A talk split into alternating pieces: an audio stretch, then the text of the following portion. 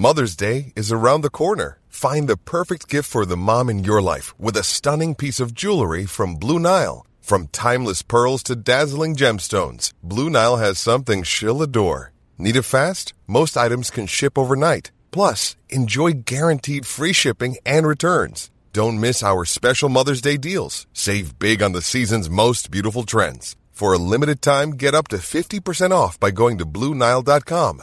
That's BlueNile.com. What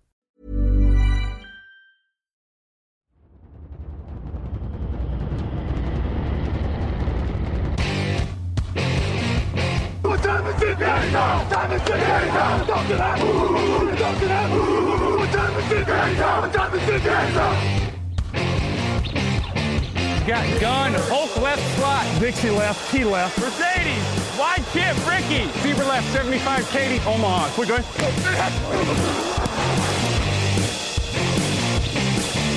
Last play of the game. Who's going to win it? Luck rolling out to the right. Dumps it up to Donnie Avery.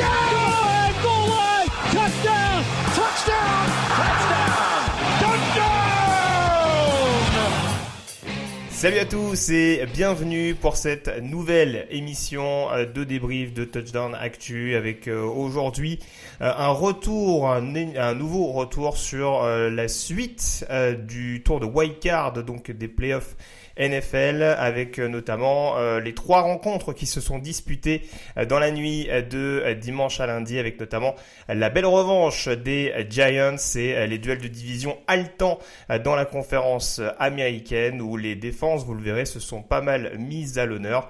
Pour parler de ces trois rencontres et de ces différents sujets dans cette émission, il y aura donc moi-même, donc Grégory Richard, ainsi que Monsieur Victor Roulier. Salut Victor. Salut Grégory, quelle politesse de t'introduire en premier. euh, Bah, écoute, bravo. euh, Ah, elle est belle la France. Hein. Faut marquer cette Ah, différence. Ah non à mais pardon, hein, euh, on va en finale de collège football en direct de Los Angeles, euh, etc. Non mais voilà, je, je vois qu'on Ouais, est dans le vrai. monde. Hein. C'est vrai, j'hésitais à parler de moi à la troisième personne, je me suis retenu et voilà. Écoute, il faut marquer la différence. On en profite d'ailleurs pour souhaiter un bon rétablissement euh, à Alain Mattei qui était qui était quelque peu souffrant avant cette émission. Euh, voilà, et qu'on a préféré laisser au repos. hein, voilà, on, on le manage pour la suite des événements, notamment euh, en vue du, du tour de division. Je sais pas trop comment ça se passera pour le. Selon pour John. Arbo, il est day to day. Mais après, euh, voilà. Hein, Alors c'est savez, pas bon signe ces derniers temps que ça annonce un genre day to day. C'est c'est un peu notre Lamar Jackson à nous. Hein. Voilà, c'est ça. Bon, écoute. Donc voilà, tiens le coup Alain, sois fort. Euh, voilà, je, je, je compatis hein, entre Babtou fragile. Euh, je compatis énormément en cette période difficile pour toi. Bref, on rentre dans le vif du sujet, euh, Victor, et on va commencer euh, tout d'abord par l'actualité qui concerne la conférence nationale. On évoque tout de suite les New York Giants qui étaient en déplacement du côté des Minnesota Vikings. Alors on va rappeler un petit peu le contexte hein, de ces différents matchs de playoff. On rappelle que c'était notamment du fait des trois matchs intra-division, euh, six rencontres qui s'étaient déjà jouées en saison régulière. Et les Giants, dans ce cas de figure-là, s'étaient déjà déplacés du côté de Minneapolis pendant la saison avec une défaite d'une courte tête. Je me demande si c'était pas sur un field goal de Eric Joseph euh, à l'époque. Oui, c'est ça. Voilà, et donc euh, on attendait de voir un petit peu ce que ça allait donner, hein, puisque euh, c'est vrai qu'il y avait d'un côté ces Giants qui n'avaient pas une énorme expérience euh, et qui surprennent de toute façon depuis le début de la saison, et ces Vikings qui étaient un peu sur le fil du rasoir constamment cette année. Et euh, le moins qu'on puisse dire, euh, Victor, c'est que globalement, notamment offensivement, les Giants étaient assez bien préparés. Oui, écoute, j'ai été assez estomaqué par ce match. Pas tellement par la victoire, parce que j'avais euh, personnellement parié Giants. C'est plus par la performance globale de cette équipe, notamment offensivement. Moi, je pensais que cette équipe, pour gagner le match, il fallait compter sur des pertes de balles de l'adversaire, tu vois.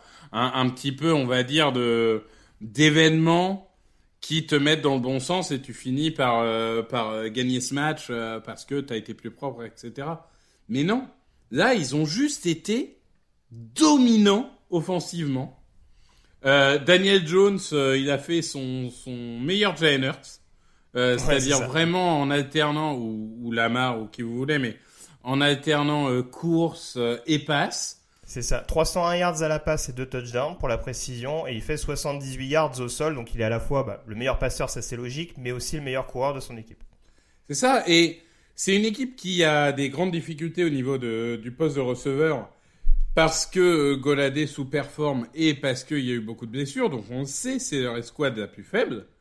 Et là, t'as quand même un mec qui s'appelle Isaiah Hodgins qui est arrivé et qui a dit attendez, je crois que vous savez pas, mais moi je suis un vrai bon receveur. Ça fait plusieurs semaines qu'on le voit monter en puissance, mais là il nous a fait un match de patron, 105 yards, un touchdown. Enfin, c'est la première fois que vraiment toutes les squads globalement réussissaient à performer en même temps. Le sol, la passe, la ligne évidemment parce que sans ligne tu peux pas euh, performer dans tous ces secteurs-là.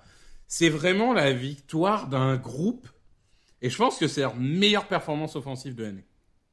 C'est ça. C'est- un peu leur, leur- force véritablement, c'est d'être capable, parce que c'est sûr que forcément on regarde sur le, sur le papier, on dira brut les noms, mais c'est vrai que je te rejoins en termes d'intensité, notamment dans les tranchées, ça a été quelque chose d'assez notable. Tu parlais d'Isaiah Hodgins, hein. c'est vrai que c'est une des belles histoires, notamment au poste de receveur. Il fait 105 yards et un touchdown sur ce match-là. Euh, il n'y a qu'une passe par Daniel Jones dans sa direction qui n'a pas été complétée en l'occurrence. Et c'est vrai que manifestement, c'est pas un joueur sur lequel Minnesota arrive à s'adapter, puisqu'en saison régulière, il avait déjà réussi à, à compiler 89 yards et, un TD. Donc, euh, donc en effet, on a quand même réussi à s'adapter du côté des Giants. Et souvent, en- encore une fois, par rapport, je, je sais que voilà, tu voulais aussi vanter un petit peu le travail de Brian Dabble. Offensivement, on a toujours quasiment su trouver une solution un petit peu démarquée. Je pense par exemple au touchdown de Daniel Bellinger dans, la zone rouge, euh, où vraiment il arrive totalement à se faire oublier. Il n'y a pas beaucoup de solutions, mais pourtant on arrive à, créer du mouvement suffisant pour vraiment perturber la défense adverse. Mais de toute façon, euh, tous en fait, euh, que ça soit en attaque avec Brian Dabble et, et Mike Kafka, que ça soit en défense avec Don Martindale, il y a un moment, cette équipe est la mieux coachée de la ligue, quoi. Et c'est la preuve aussi qu'une équipe bien coachée en NFL, bah, ça peut gagner même si t'as moins de talent, parce que sur le papier, on va pas se mentir, hein. La plupart des matchs que les Giants ont gagnés cette saison et ce match face aux Vikings, sur le papier, ils ont moins de talent. Bon. Euh, en attendant, c'est un groupe. Et, alors, ils sont coachés de, de manière euh, ouais, absolument formidable. Tout est bien construit, tout est bien équilibré. Ils sont surprenants. C'est-à-dire que tu pensais qu'ils allaient beaucoup s'appuyer sur le jeu au sol. Ils se sont beaucoup plus euh, appuyés sur les, les passes, hein, parce qu'il y a 35 passes pour Oui, il y a, euh, neuf- il y a un gros jeu de Barkley. Saquon Barclay, mais globalement, Barclay termine à 53 yards au sol. Ouais. Mais il fait le boulot, tu vois, dans la red zone, quand il y a besoin de gratter des, des petits yards pour aller chercher la, la zone d'embut. Et, et voilà, c'est il y a des moments, ils arrivent, les mecs ils font passe, passe, passe, passe, passe. Tu dis ah oui, d'accord. Vous avez vraiment un plan de jeu euh, euh, extrêmement agressif, mais je ne doute pas que c'était un plan de jeu aussi totalement adapté à l'adversaire. Hein, si s'ils ont fait ça, c'est qu'ils ont vu euh, des failles dans, cette équipe des Vikings. Non, c'est une équipe incroyablement coachée. Et je sais que les playoffs sont pas censés rentrer en compte, mais ça renforce ma conviction que si Brian Dabble est pas coach de l'année, c'est un scandale.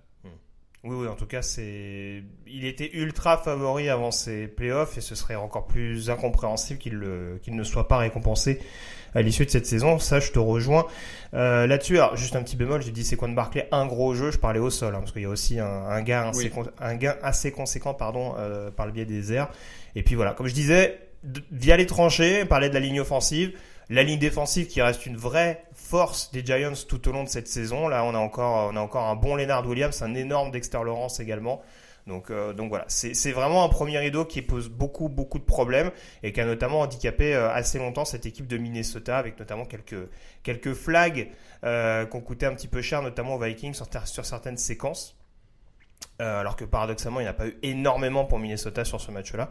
Mais, euh, mais vraiment une équipe assez, assez complète et qui sera à surveiller, puisque du coup, il y avoir les Eagles euh, prochainement au, au calendrier. Hein. Euh, il y aura l'occasion d'en reparler sur le site euh, à l'occasion de la preview. Si on s'attarde un petit peu plus sur Minnesota, parce que justement, je le disais, les Giants, on aura l'occasion d'en reparler. Euh, Qu'est-ce qui a manqué très clairement? Déjà, est-ce qu'on peut être légitimement déçu, par exemple, des deux principaux playmakers offensifs? Que sont censés être Justin Jefferson et Dalvin Cook sur ce match-là? Euh, Jefferson, oui. Après, euh, c'était aussi volontaire de la part des Giants de beaucoup le couvrir et ça a ouvert euh, des brèches, notamment à Hawkinson. Cette réception pour Jefferson, juste que je précise, cette réception, il fait 47 yards, donc on l'a maintenu à peu près à 7 yards de moyenne. C'est ça. Après, on a un Cousins. Alors, tu vois, Cousins, c'est un peu difficile parce que statistiquement, il fait un bon match. 31 sur 39, 273 yards, 2 touchdowns. Il fait un bon match, sachant que il n'a, du coup, il y a 8 passes non complétées.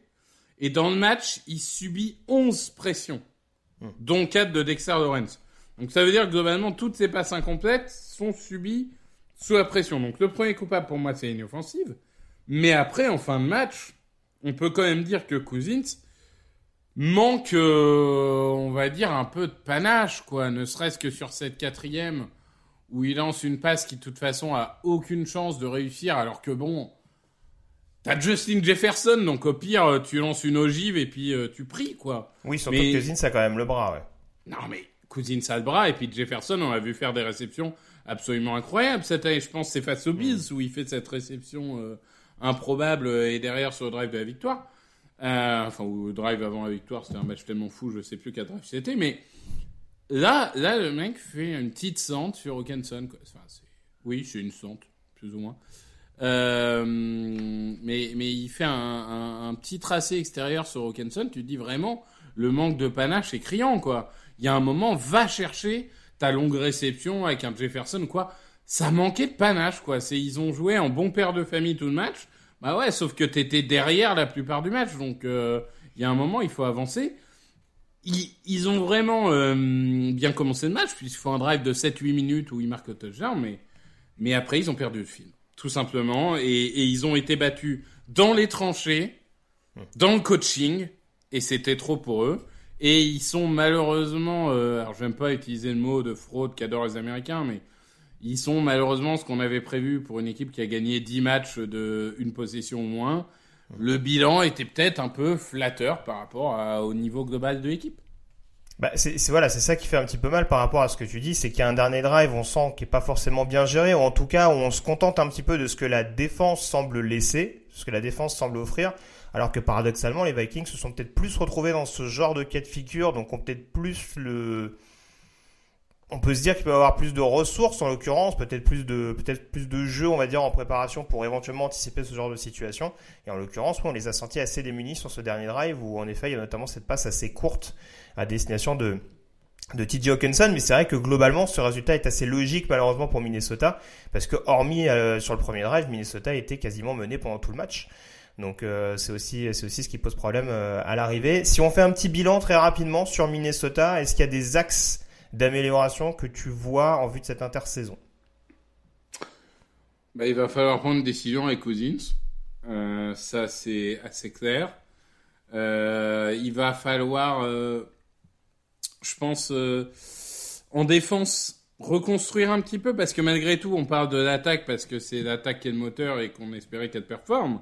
Mais on a quand même défense qui prend 31 points contre Isaiah Hodgins. Donc, bon, on peut pas forcément ignorer ça.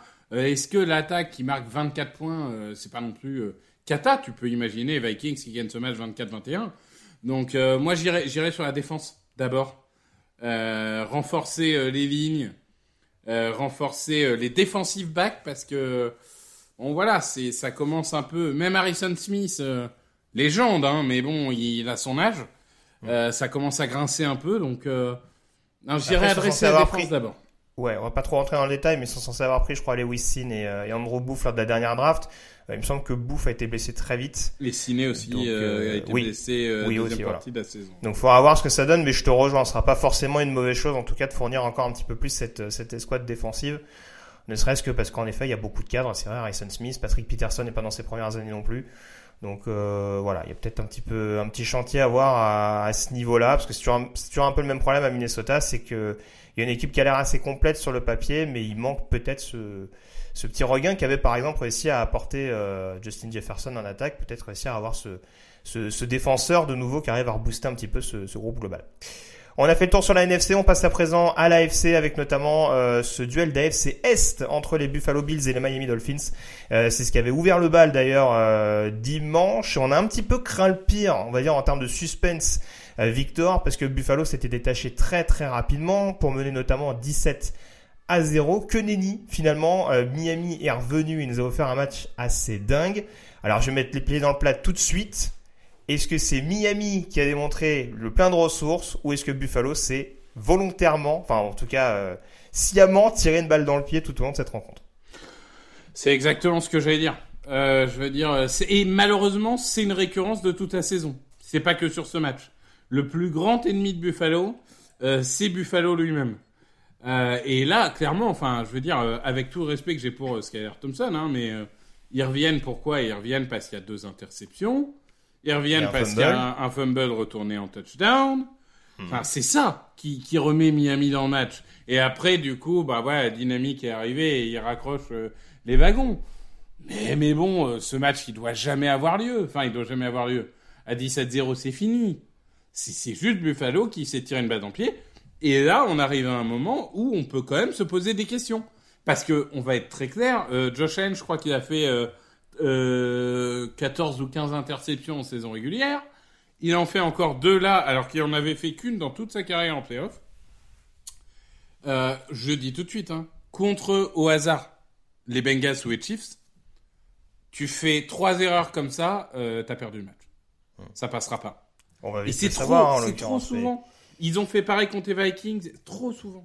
Mais est-ce qu'on est-ce qu'on n'est pas trop alors là encore une fois sur ce match-là c'est peut-être pas c'est peut-être pas trop marqué d'un point de vue statistique parce que Josh Allen c'est il fait 23 passes complétées sur 39 tentées donc c'est pas non plus euh, fou mais ce qui est toujours un peu problématique c'est peut-être le style de jeu hyper agressif euh, de Josh Allen en tout cas ce qu'on lui demande de faire on on a apporté on a tenté d'apporter des solutions au niveau du jeu au sol euh, en incorporant quelques solutions. Je pense à James Cook par exemple qui fait euh, qui fait un touchdown au sol sur ce sur ce match-là, qui a quand même 12 portées malgré tout. Euh, mais est-ce qu'on n'est pas est-ce qu'on n'est pas dans une espèce de caricature un peu? Alors la comparaison est peut-être un peu maladroite est-ce qu'on n'est pas un peu dans du registre Russell Wilson aux Seahawks de l'époque où on sait qu'il est capable de courir on sait qu'il est capable de, de jouer très vertical et on a tendance peut-être à un peu trop en abuser du côté du coaching staff de Buffalo? Alors ça a pu arriver mais sur ce match-là je trouve pas il y a quand même 26 courses pour 107 yards, donc oui, c'est pas incroyable. Équilibré, mais, voilà. Est-ce que, les, sélections de passes sont bonnes? C'est plus là bah, où moi ça m'interroge. Après, je vais te dire sur les passons, ça a plutôt marché. Hein. La bombinasse pour Stephen Diggs, etc. C'est ce qui, ce qui a pas marché. Alors oui, la première interception, tu as raison que c'est une passon un peu, un, un, peu forcée. Euh, la deuxième, c'est plus un rebond, euh, pas de chance, et en plus c'est une passe intermédiaire. Mais j'ai pas eu l'impression sur ce match-là qu'ils étaient trop agressifs. J'ai presque envie de dire qu'au contraire, ils n'ont pas assez utilisé Josh Allen au sol pour moi. 4 euh, courses yards, ouais. Ouais, 4 courses, c'est pas non plus, tu vois. Enfin, Josh Allen est capable de faire beaucoup plus. Mais, euh, mais j'ai trouvé que le, le, vrai problème, c'était plus un problème d'exécution, en fait. Il y avait trop de petites erreurs individuelles, de tracés, de mains, de blocs, de tout ça, qui est quand même pas habituel chez Buffalo on avait l'impression que c'était Buffalo qui jouait son premier match en playoff et, Miami euh, qui était en mode vieux briscard, genre bon, si on peut la choper, on ira la choper, tu vois. C'était, euh, j'ai trouvé Buffalo très naïf. J'ai cherché des excuses peut-être un peu, mais euh, est-ce que cette altercation entre Josh Allen et Christian Wilkins, n'a pas aussi ou sorti Buffalo de son match, ou peut-être aussi un petit peu reboosté Miami, on va dire, peut-être ça les a pas un peu piqués au vif? Ouais, bah euh, écoute, euh, ça fait partie des playoffs, quoi. Donc euh, il y a un moment, il, il faut être un peu plus intelligent que ça d'autre côté. Donc, donc voilà, mais, mais je pense que Buffalo, alors c'est paradoxal dans un match où tu prends 31 points contre Skyler Thompson, mais mm. Buffalo peut aussi remercier sa défense de s'être réveillé en fin de match. Oui, oui, c'est sûr. Mais mais il y a, y a, beaucoup de similitudes mine de rien avec le dernier match de saison régulière contre New England, hein, où on mm. a senti Buffalo capable d'accélérer à n'importe quel moment mais aussi capable de euh, d'être mis d'être mis en difficulté euh, par la défense, de concéder des turnovers un peu évitables. Là, très franchement, pour compléter ce que tu disais tout à l'heure, hein, notamment sur le domaine aérien, ils ont un Khalil Shakir qui continue de s'intégrer vraiment au niveau du au niveau du cahier de jeu. Hein, il fait encore 51 yards sur ce match-là. Euh, le retour de Cole Beasley fait quand même du bien dans le slot et on voit qu'il finit en plus avec un touchdown sur cette partie-là. Il y a un joli catch de Dustin Knox. Donc les solutions offensives, elles sont là du côté de Buffalo, mais c'est vrai que voilà, il y a une espèce peut-être, alors je sais pas de rythme ou en tout cas de momentum à, à réussir à négocier parce que là en l'occurrence oui ils se sont vraiment euh, mis dans le pétrin tout seul avec un deuxième carton notamment euh, assez catastrophique et, euh, et, après en effet il y a cette perte de balle qui les met vraiment dos au mur quoi et c'est vrai que contre Skylar Thompson.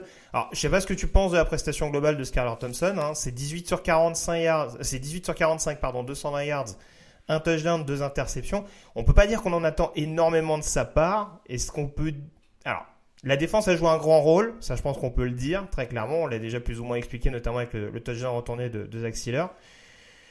Est-ce qu'il a quand même permis à Miami d'y croire ou est-ce qu'il a peut-être une part de responsabilité malgré tout dans cette défaite? Bon, il a fait ce qu'il pouvait. Enfin, Skylar Thompson, c'est un joueur de practice squad. Euh, je sais que les gens se gossent parce qu'il a été pris euh, 20 places devant Brock Purdy. Bon, euh, c'est vrai que c'était peut-être un peu abusé parce que Brock Purdy, il a plafonné toute sa carrière universitaire. Mais on va dire qu'à Iowa State, il a, il a montré des, des choses quand même. euh, on, on va dire, on savait qu'il y avait un talent global. Skylar Thompson, ça a toujours été un joueur un peu euh, bon limité. On va dire ça gentiment. En plus, il est abandonné par son jeu de course. Faut le dire hein, quand Ah, même. Clairement.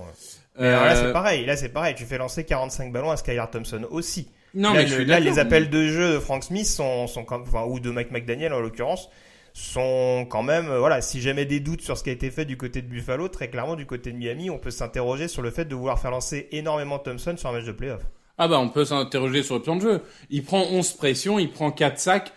Franchement, il a fait ce qu'il a pu. On l'a dit, hein, les 31 points, en réalité, ils sont gonflés par euh, un touchdown défensif et des positions offensives avantageuses obtenues par les turnovers, hein, parce que ça joue, hein, forcément. Oui, parce que si, si tu me permets, juste redonner les stats globales, on est à 423 yards pour Buffalo, 231 pour Miami. C'est ça, la, la défense de Buffalo, elle fait le boulot. C'est, c'est juste qu'elle n'est pas aidée par cette attaque qui perd des ballons. Mais globalement, ils ont contenu Tyreek Hill, ils ont contenu Jane Waddell, qui avait en plus eu la mauvaise idée d'enduire ses gants de beurre, ce qui est, jamais euh, une bonne chose. Hein. Si vous êtes receveur, ne faites pas ça. Euh, et, voilà, je pense que ils ont survécu. C'est, bizarre de dire ça dans un match à 34-31, mais ils ont survécu grâce à la défense pendant très longtemps. Euh, je crois qu'après interception de Hollande, ils sont quasiment en red zone au début du, drive. On l'a dit, à touchdown défensif, etc. Mais, après, c'était trop. Skylar Thompson, tu peux pas lui demander d'affronter les Bills euh, quasiment à lui tout seul, euh, avec une ligne moyenne, sans jeu de course. Enfin, il y a un moment, c'était trop. Buffalo en développera. Euh, Miami, justement, alors on sait que forcément sur ce match-là, il y a l'ombre de Tua Tagovailoa, malheureusement, qui va laisser beaucoup de regrets à Miami parce que ce serait peut-être passé malgré tout hein, avec le avec l'ancien quarterback d'Alabama. Donc on va déjà espérer qu'il se remette bien. Est-ce qu'il y a d'autres priorités à assumer, on dira, du côté du front office de Miami et de Mike McDaniel Bah, pour moi, la priorité numéro un, c'est la ligne. Alors, je sais que là encore, c'est quelque chose sur lequel ils ont beaucoup investi et ils n'ont pas eu de chance hein, avec Teron Armstead euh, qui se blesse, etc. Euh, C'était pas de bol, faut, faut pas se mentir. Mais, mais la réalité, c'est que euh, bah, je pense qu'il y a des postes de, de garde euh, qu'il faut adresser. Euh, au niveau du tight end, je pense que Geziki est en fin de contrat, donc voir un peu, ça reste euh, à un moment, il va falloir trouver euh, des solutions quand les mecs auront un an de, de vidéos sur Hill et Waddle. Donc, euh, avoir un tight end, ça peut être une solution. Après, en défense, euh, là, là, par contre, il y a un vrai groupe qui s'est créé avec beaucoup de stars pour moi. Il va falloir évidemment faire des, petits ajouts. Euh, là encore, pas de chance. Hein, Byron Jones, euh, le cornerback numéro 2, qui serait cornerback numéro 1 euh, dans beaucoup d'endroits, euh, est, est blessé. Donc euh, ça, c'était aussi pas de chance. Mais globalement, moi, je pense qu'il faut continuer à rajouter du talent, euh, cibler éventuellement quelques postes, je l'ai dit, dont garde, qui pour moi nécessitent d'être adressés. Et puis, bah, prendre une décision sur Tua, parce que bah, le pauvre mec, quand même, trois commotions en une année et tout. Oui, puis Euh, malheureusement, oui, ce genre de situation. Encore une fois, on n'aime pas faire le voilà comparaison n'est pas n'est pas raison, mais voilà, sans, sans systématiquement euh, repartir sur du euh, orgy free, euh, tout ça machin. C'est vrai qu'au bout d'un moment, euh, voilà, quand on a tendance Bah, à s'exposer me comme il l'a fait, euh, notamment déjà en college football. Alors même si c'était pas une, il y avait- pas de problème de commotion en college football, mais il y avait déjà des des, des petits pépins, notamment une très longue blessure à, à la jambe. C'est voilà, c'est sûr que ça va devenir un petit peu un petit peu critique pour Miami si ça commence déjà à s'accumuler alors qu'il est dans sa euh, quoi troisième saison NFL. Il vient de Ouais, terminer mais la quand, quand tu vois comment, enfin, tu sais, après sa deuxième commotion, moi, où je faisais partie des gens qui pensaient qu'il devait pas rejouer de la saison, tu sais, la commotion où, où il s'est totalement figé, etc. Mhm. Euh, là, là, je me demande quelle sera l'avenir de sa carrière, donc on va voir en off-saison, mais je serais pas surpris qu'il prenne sa retraite, hein. et, et je lui en voudrais pas du tout. Donc, euh, à voir, à voir comment ça va se passer aussi, ça, ça va être un gros sujet.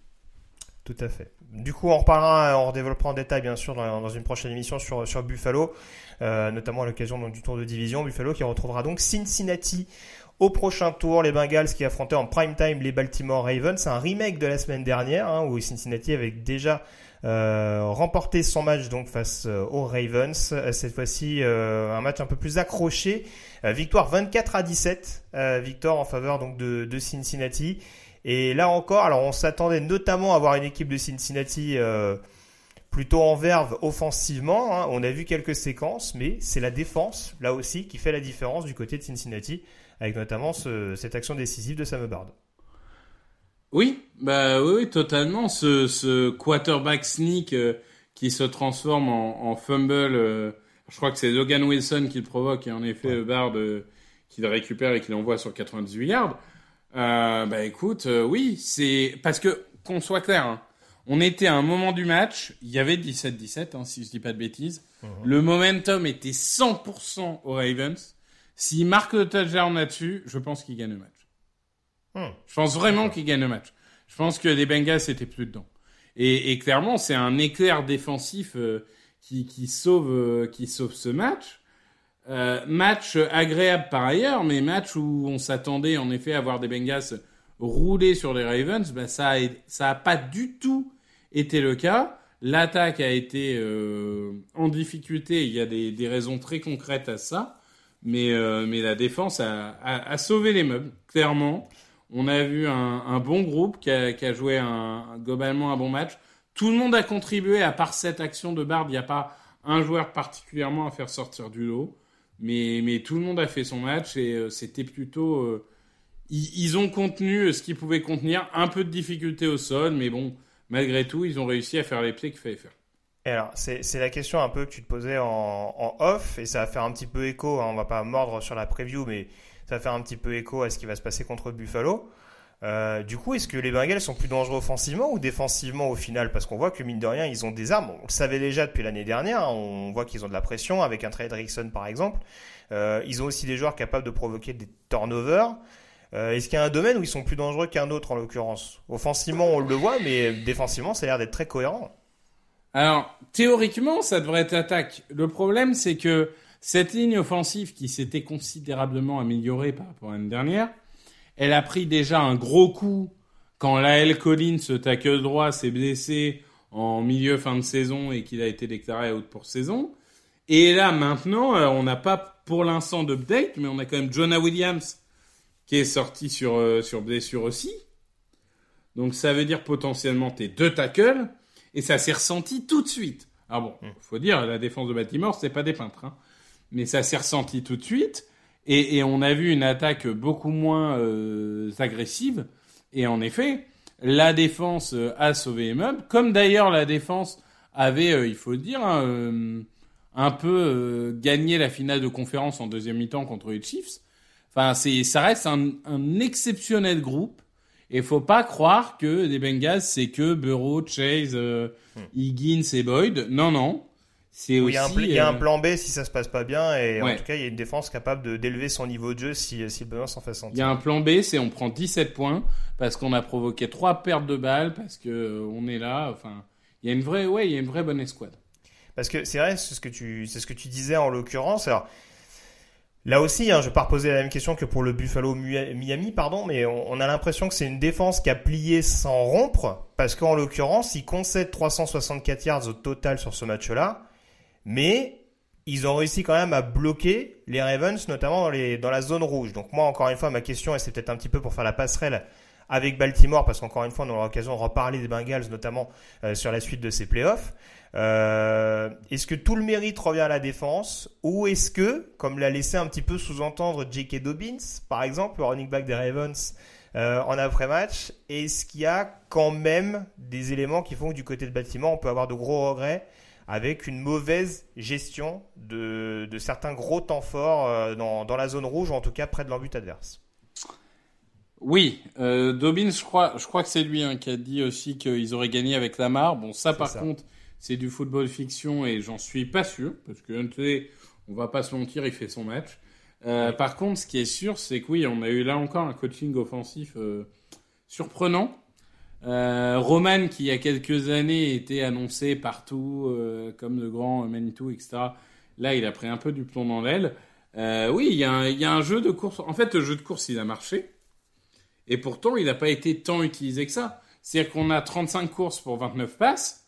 Alors, ce qui dans beaucoup de franchises voudrait dire on s'est tourné vers la course, mais enfin, on n'est pas dans n'importe quelle franchise, hein, on est à Baltimore.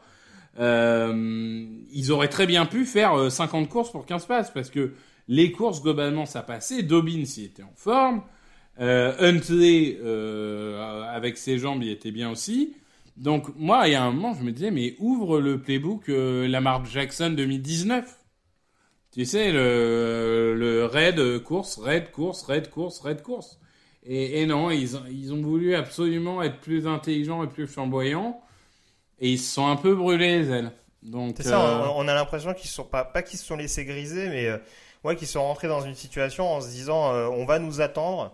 Donc plutôt que de jouer, plutôt que de faire un peu euh, une tactique à la Titans où de toute façon on va y aller coûte que coûte avec des forces qu'on connaît, quitte à ce que ça fonctionne pas, bah on va essayer de changer un petit peu notre fusil d'épaule. Ça a été assez symptomatique en fin de match parce que tu le disais, le, le cahier de jeu au final il paraît assez équilibré. Maintenant c'est vrai que alors le score aidant bien entendu, mais même quand il y avait relativement pas mal de temps dans les 2-3 dernières minutes, on a quand même beaucoup fait lancer Tyler Huntley avec forcément les limites euh, que ça peut présenter parce que même quand Huntley scramblait, il n'y avait pas forcément énormément de solutions derrière qui étaient proposées. Il était un petit peu obligé de lancer dehors. Quoi. Non, mais on est un peu résultat oriented parce que c'est sûr que euh, si, si, si Baltimore gagne, euh, la narrative, comme on dit, change un peu. Mais Qu'est-ce qu'il euh, parle anglais, cet homme, c'est incroyable. C'est c'est beau, hein, C'est mon métier, hein, ça fait 10 ans que c'est mon métier. Euh, mais, mais bon, euh, enfin voilà, la, la défense a fait globalement le travail et l'attaque a cédé au pire moment. Voilà. Et il y a quand même malgré tout cette, cette action qui aurait pu permettre à Baltimore d'arracher la prolongation avec cet Ave Maria euh, qui est plus ou moins droppé par des defensive backs de Cincinnati qui qui tombe légèrement dans les mains de je crois que c'est James Prochet qui était euh, qui était dans le secteur.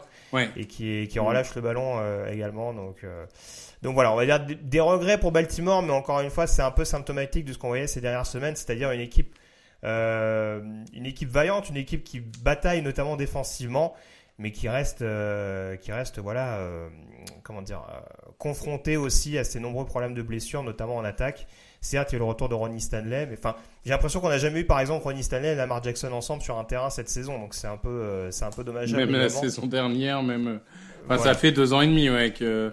Mais le problème, c'est que Lamar Jackson, est-ce qu'il va jamais euh, retrouver son son maillot violet sur les épaules? Ça, ça sera une question pour un précis. ça c'est ouais, bah ça c'est sûr, ça c'est la question parce que du coup euh, problème de genou, bon c'est pas c'est Il ne s'est pas déplacé avec l'équipe hein, pour les playoffs. Voilà, Ce qui est assez rare, même pour un joueur blessé. Voilà. Donc en tout cas, ça reste à voir. Du coup, axe d'amélioration lié à Lamar Jackson ou est-ce qu'on part sur autre chose du côté de Baltimore? Ah bah avec les améliorations receveurs. Parce qu'il y a un moment, moi je fais partie Ah oui, bah des... là, oui, oui. je fais partie des gens, ça fait 10 ans que je défends le front office des Ravens, regardez, c'est génie, machin et tout. Mais en fait, faut avouer qu'ils font de la merde depuis 5 ans sur les receveurs, quoi. Il y a un moment, ils sont incapables de trouver un receveur potable, et quand ils en ont un potable, ils le trade contre un paquet de chips et trois Kinder. Enfin, il y a un moment, faut, faut arrêter, quoi. Donc, euh, non, receveur, receveur, tu peux pas, tu peux pas demander à Lamar Jackson ou à n'importe qui d'autre d'équilibrer ton attaque si euh, t'as euh, des plots euh, au, poste de receveur. Attends, les, quand tu vois ce que les Giants font avec Isaiah Hodgins, euh, bah, il y a un moment, enfin. Oui, tu peux avoir un peu mieux avec les squads de receveurs. Non, mais ça, ça, ça t'expose, quoi. Non Même si Marc tu Andrews fait son match, alors je sais que c'est pas ta définition de receveur, là on parle vraiment de, de menaces écartées, mais euh, comme comme toujours, comme souvent, Marc Andrews euh, fait le travail. Non, mais Andrews, au niveau des tight enfin, si tant est qu'il est tight end, parce que il ne, il ne bloque une arme pas. offensive. Ben oui, oui, c'est ce que il, est ce que doit être Pitts, hein, mais apparemment Arthur Smith ne sait pas euh, comment on utilise ses joueurs, mais mais je suis d'accord avec toi, Pitts, ça serait euh, Andrews 2.0 euh, si Mm. jamais. Euh, mais bon, euh, non, il est il est bien utilisé, mais il y a que lui. Tout à fait. Donc euh, voilà, receveur, receveur avant tout du côté de Baltimore. Et du côté de Cincinnati, voilà, on sera très curieux de voir ce que ça va donner contre euh, contre Buffalo. Euh, voilà, et voir justement comment cette défense, par exemple, va être capable de s'adapter euh, à l'attaque des Bills. Donc euh, ce sera à voir notamment dans une prochaine émission au cours de cette semaine euh, pour préparer au tour de division. Parce que mine de rien, on connaît déjà trois rencontres avant la dernière rencontre de la nuit prochaine, donc entre Tampa et Dallas. Hein, vous connaissez sûrement déjà le résultat si vous nous écoutez maintenant. Mais en tout cas, avant la dernière rencontre, on aura donc dans l'AFC Buffalo contre Cincinnati, Kansas City contre Jacksonville. Et donc une des deux rencontres d'NFC qui est également connue, ce sera entre les Philadelphia Eagles et les New York Giants, autre rencontre intra-division, parce qu'on n'en a pas eu assez déjà depuis le début de ces playoffs. Je crois qu'on a fait le tour globalement, mon cher Victor. Je te remercie en tout cas d'avoir été en ma compagnie pour ce débrief des trois matchs de la nuit de dimanche à lundi. Euh, restez bien connectés en tout cas sur touchdownactu.com et comme je disais, on se retrouve notamment avec le débrief euh, Tampa Dallas à venir et euh, la preview nous avons du tour de division du week-end prochain. Merci à tous et à très vite sur les antennes de TDR.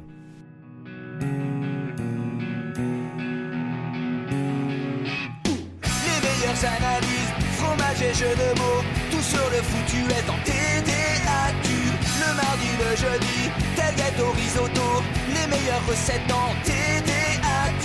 Fumble pour JJ Watt, Bismuth pour Marshall Lynch, Proclash Global Beckham, Tom Brady quarterback, calé sur le fauteuil, option Madame Irma, à la fin on compte les points et on finit en requin.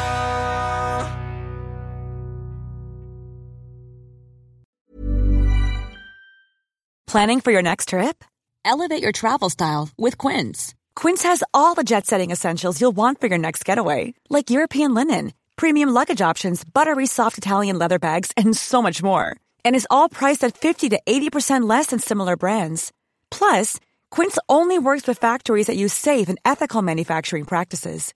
Pack your bags with high-quality essentials you'll be wearing for vacations to come with Quince. Go to quince.com slash pack for free shipping and 365-day returns.